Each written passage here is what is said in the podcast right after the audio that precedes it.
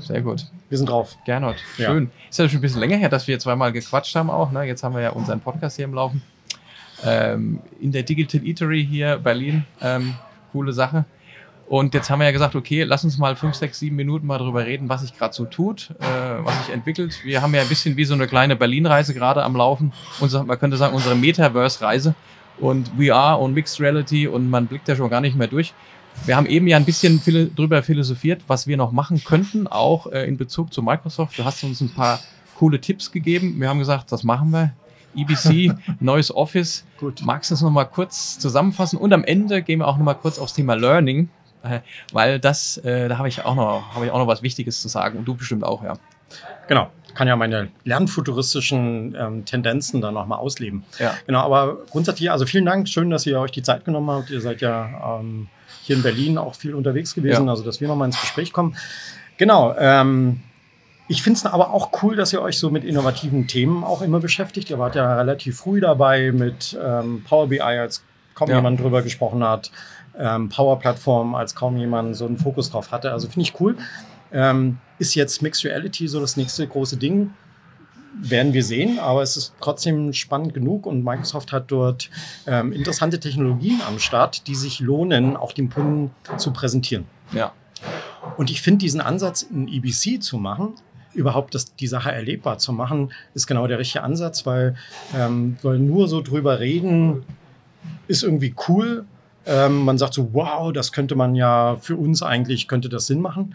Aber man muss es ähm, ganz konkret auch mal spüren und muss so eine Idee entwickeln, was hat das eigentlich mit mir zu tun und was könnte das eigentlich konkret, welchen Anwendungsfall könnte das für uns darstellen. Ja, ich finde auch, weil auch gerade in dem, wo du erzählst, fällt mir gerade ein, es heißt ja auch Reality. Das heißt Mixed Reality, Augmented Reality, also Reality. Und das ist ja etwas, was, also wenn ich so eine Brille aufhab, egal welche jetzt, ja. dann fühlt sich, dann fühle ich ja auch irgendwie wo was. Ne? Und, und so ein Thema, wo man sagt, okay, wo ist da die Welt in ein, zwei Jahren, wenn ich das nur auf irgendwelchen super stylischen PowerPoints sehe, ich glaube, ja. das, das, reicht ja. einfach nicht. Ne? Ja.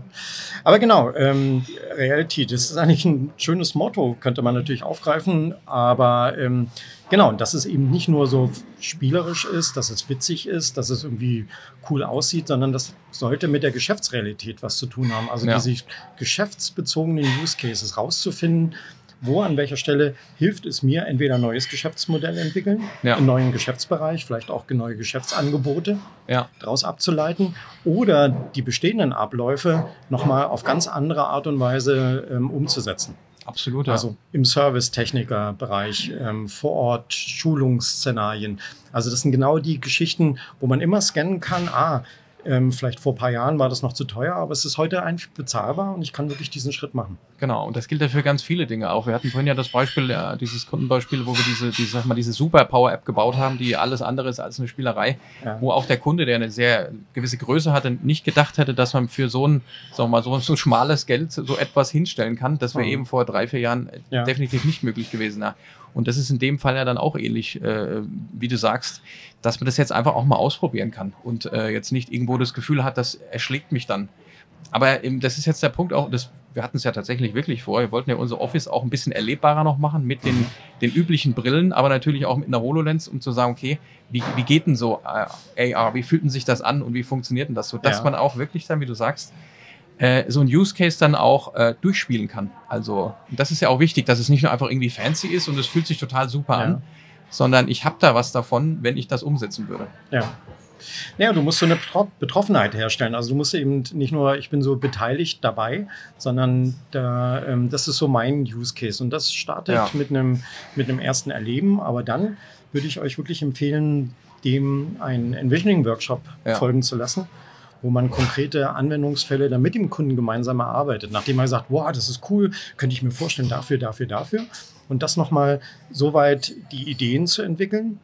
Und ähm, was ja interessant ist, dass du jetzt ein MVP innerhalb von Tagen bauen kannst. Ja. Und das ist etwas, das wissen unsere Kunden teilweise nicht, dass der ähm, ähm Initialerstellungsaufwand überschaubarer ist. Und das fängt schon bei einer Power-App an, die man sicherlich ähm, als ersten Schritt ähm, starten kann, um ein Gefühl zu, für entwickeln, ja, wie, wie könnte so eine Lösung aussehen. Ja, ja. Und also was, was dann, können wir, können wir gleich ins, ins Learning übersteigen, weil da habe ich noch eine, ist mir noch was eingefallen dazu, ist das, das ist das, was du eben auch beschreibst. Also man ist total schnell beim Geschäftsmodell des Kunden auch irgendwie. Äh, Absolut. Ähm, ja. Und das, genau. also klar, wir hatten, wir waren schon immer so ein bisschen, ich sag mal, ein bisschen scharf drauf auf, auch uns Gedanken zu machen, was für ein Geschäftsmodell hat der Kunde? Macht es nicht Sinn, dass er auch ein bisschen ja. in ein digitales Geschäftsmodell sich äh, bewegt, ne, ja. weil uns das ja auch betrifft. Und jetzt ist es eben so, gerade in diesem Jahr, da sind wir auch ein bisschen überrascht, ehrlicherweise, dass wir jetzt auch schon konkret gefragt werden, könnt ihr uns dabei mhm. unterstützen bei der Entwicklung eines digitalen Geschäftsmodells ja. mit Hilfe von AR und, und Mixed und weiß nicht was alles. Und, und das ist auch noch der, der Punkt von dir, von diesem Envisioning-Workshop, gemeinsam plastisch erlebbar mit dem Kunden das zu machen, dass er gemeinsam auf die Idee kommt und, und nicht. Genau so. äh, das ist eigentlich die Lösung, ne? ja. weil sonst äh, ja. weiß man nicht, wer, wer fängt an mit der ersten Idee ne? und wie entwickelt sich das Ganze. Genau, so funktioniert es bei, ähm, bei vielen Innovationsszenarien und ähm, das Thema Mixed Reality ist relativ besonders innovativ.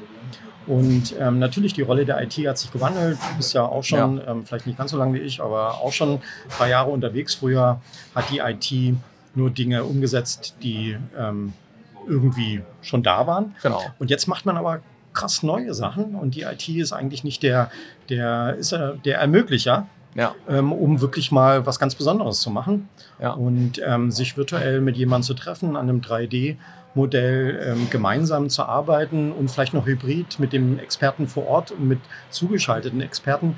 So dessen Szenarien, die ähm, waren ähm, vielleicht schon vor zehn Jahren wünschenswert, aber nie umsetzbar. Und ja. heute ist es bezahlbar und umsetzbar. Ja, ja, absolut, ja.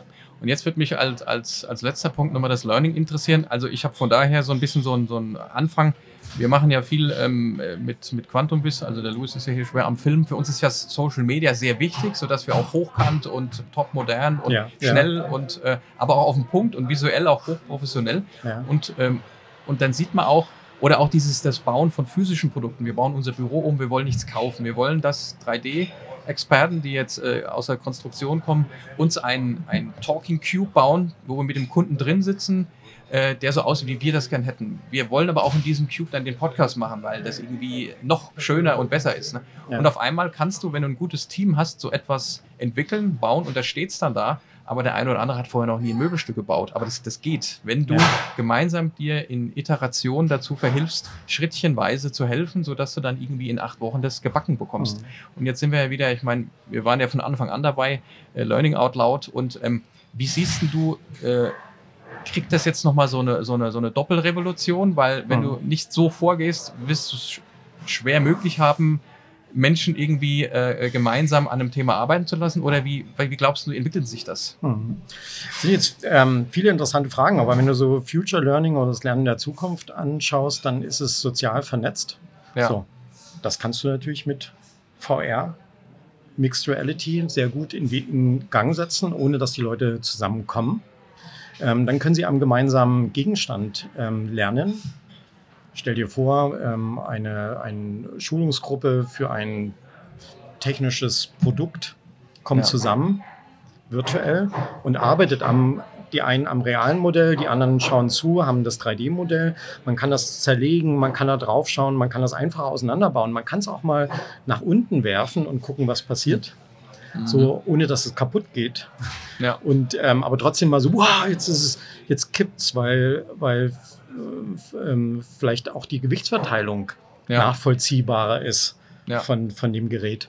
Und all diese Dinge, die führen dazu, dass der Lerneffekt natürlich viel höher ist, weil ich es mhm. real erlebt habe, weil ich vielleicht auch mal eine Explosion gesehen habe. Alles, was in der Realität nicht umsetzbar ist, kann ich in der virtuellen Welt ähm, simulieren. Und diese Simulation führt dazu, dass es einfach viel intensiver bei mir ankommt. Also meine Sinne auf unterschiedliche Art und Weise angesprochen werden.